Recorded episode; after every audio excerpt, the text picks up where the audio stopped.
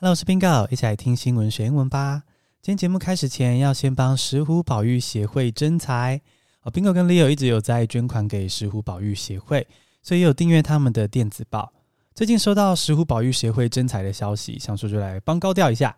他们现在需要七地保育专员，还有教育推广专员，办公室在苗栗市，主要是在苗栗及台中一带活动。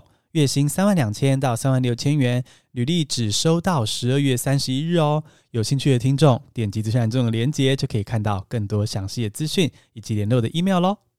那么现在进到今天的新闻，最近因为又有人遭到比特犬攻击，所以呢，比特犬就再次成为大家讨论的话题。有人觉得说比特犬就是天生野蛮，但也有人指出说饲主的养育方式不当。例如没有戴上嘴套啊，也没有加装栅栏，才是造成这次悲剧的主因。甚至当那只比特犬被送到收容所安置之后呢，职工也发现说，它没有想象中的凶狠，诶，反而拼命的撒娇，让职工忍不住怀疑说，诶，当天到底发生了什么事？到底什么是比特犬？而且为什么比特犬会被列为危险犬种呢？比特犬虽然凶猛，可是我们没有必要把它妖魔化。今天这集我们就来好好的认识比特犬。Let's get started，现在来进入正题。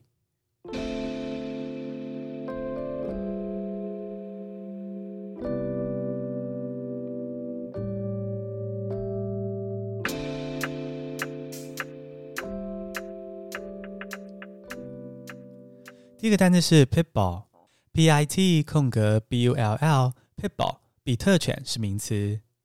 Pit bull refers to dogs descended from bulldogs and terriers. Pit bull refers to dogs descended from bulldogs and terriers.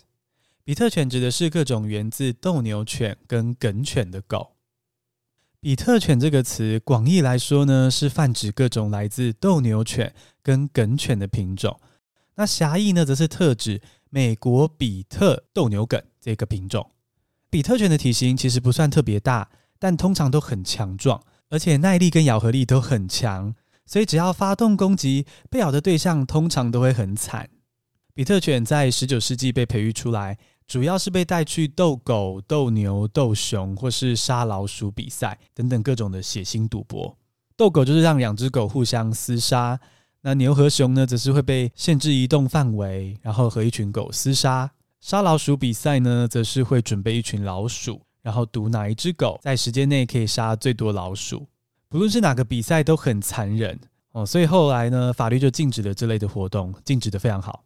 不过呢，美国直到一九九零年代，甚至到了现在，都还是有很多违法斗狗的案例，非常的垃圾。那这些非常可恶的人类呢，为了在斗狗的时候，自己的狗不要被对手的狗咬到耳朵或尾巴，还会把自己的狗狗的耳朵跟尾巴割掉。但是呢，这些比特犬呢，却没有丧失对人类的信任。诶，他们被从地下赌场救援出来的时候呢，很多的兽医在照顾他们的时候会发现说，虽然他们经历过那么多的伤痛、伤痕累累，可是个性其实还是很温驯、很亲人。诶，模样真的是让人非常的心疼。比特犬除了被心地坏的人类当做这种残酷的娱乐之外呢，美国海关其实也会用比特犬当弃毒犬。而知名训狗师西萨米兰，他的比特犬哦叫做老爹。这个老爹啊，不但个性温和，对小小狗也很有耐心哦。曾经帮助西萨矫正过很多狗狗的行为哦，好像个可爱的小班长。跟许多人想象中那种什么像恶魔一样的比特犬呢、其实完全不同。所以看来主人的素质啊，对比特犬的影响，还是比所谓的品种的天性来得重要。比特犬的英文呢，就是 Pitbull。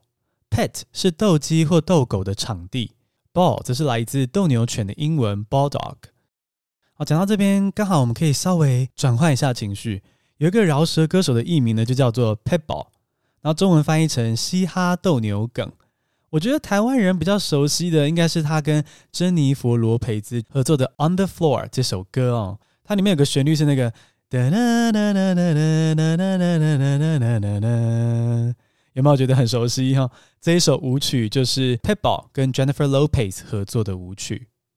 那既然许多狗狗咬伤人的事件是因为饲主没有正确的饲养观念诶那么饲养比特犬的时候有没有什么需要特别注意的事情呢？我们来看第二个单字第二个单词是 muzzlemuzzlemuzzle 戴上嘴套是动词。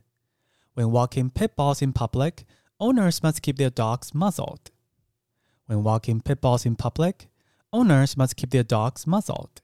饲主在遛比特犬的时候呢，必须要帮狗狗戴上嘴套。各国对比特犬有不同的规定，像是英国跟澳洲呢，都禁止饲养、繁殖跟买卖比特犬。台湾呢，则是跟爱尔兰比较相似哦。目前规定说，带比特犬到公共场所的时候呢，必须有成年人在旁，必须用长度不到一点五公尺的绳子牵着，而且必须戴上不影响散热的透气嘴套。如果违反规定的话呢，可以罚新台币三万元以上十五万元以下的罚款。帮狗戴上嘴套的英文呢，就是 muzzle，muzzle，muzzle 也可以是名词哦，就是狗狗戴的那个嘴套。当然，嘴套也不是只有狗会戴，有些大人在床上玩摔跤的时候，也会戴上 muzzle 来增加一点情趣。这边为您补充这个单字更多的可能。由于这几年呢，陆续发生了一些比特犬攻击人的事件，所以政府最近为比特犬定出了一些新规定。未来台湾饲养比特犬的情况会变成怎么样呢？来看第三个单字，第三个单词是 registration。R E G I S T R A T I O N，registration 登记是名词。Current people owners are required to apply for registration by March 2023。目前已经饲养比特犬的饲主必须在二零二三年三月之前申请登记。农委会最近公告，明年也就是二零二二年的三月一日起，禁止再输入或饲养比特犬。那目前已经饲养比特犬的饲主呢，则必须在二零二三年三月一号之前申请登记，并遵守相关的规定，否则呢，最高可以罚到二十五万，狗狗也可能会被带走。那申报的过程其实很简单，只要到任何的宠物登记站植入晶片，然后呢，填写资料就好。要记得的是哦，之后不管是要变更饲主、改变饲养地点，或是比特犬过世的时候呢，都要记得去更新资料。那这个登记的英文呢，就是 registration。我们在网络上要申请新账号这个动作，英文就是 register 是动词，而 registration 是名词。那有小孩的爸爸妈妈呢，每个学期最烦恼的注册费，英文就是 registration fee。高雄市的动保处表示哦，虽然比特犬先天比较具有攻击性。但是大部分的攻击事件呢，其实都是饲主管理不当所造成的。未来除了会限制比特犬的繁殖数目，也会限制只有合法的比特犬饲养者，他们才可以饲养比特犬。我希望可以用人道的方式，慢慢的让比特犬伤人事件消失。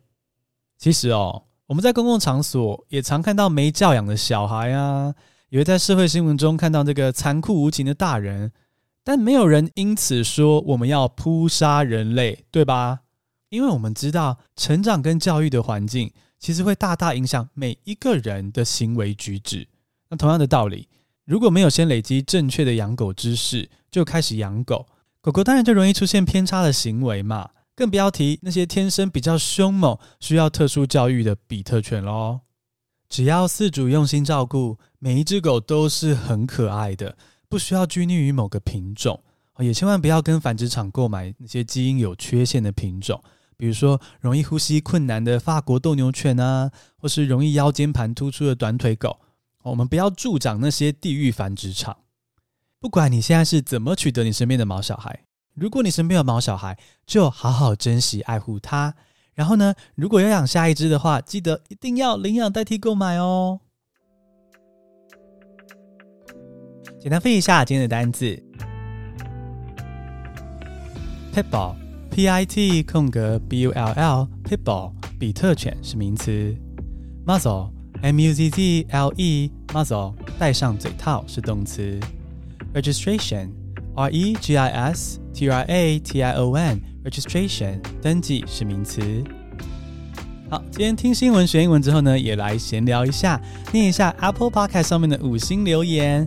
好，感谢 Mac 一六八给我五颗星的评价，说文法乱象那集受益很多。哦，也就是多益名师 Chris 来的那集是第三百八十集。留言中提到你说你有英国朋友，很喜欢找网络新闻中的文法错误哦。哎，我觉得这真的是非常喜欢语言的人才会玩的游戏哎。我跟 Leo 英文新闻看很多，因为要准备这个 podcast，那也会注意到一些文法的错误。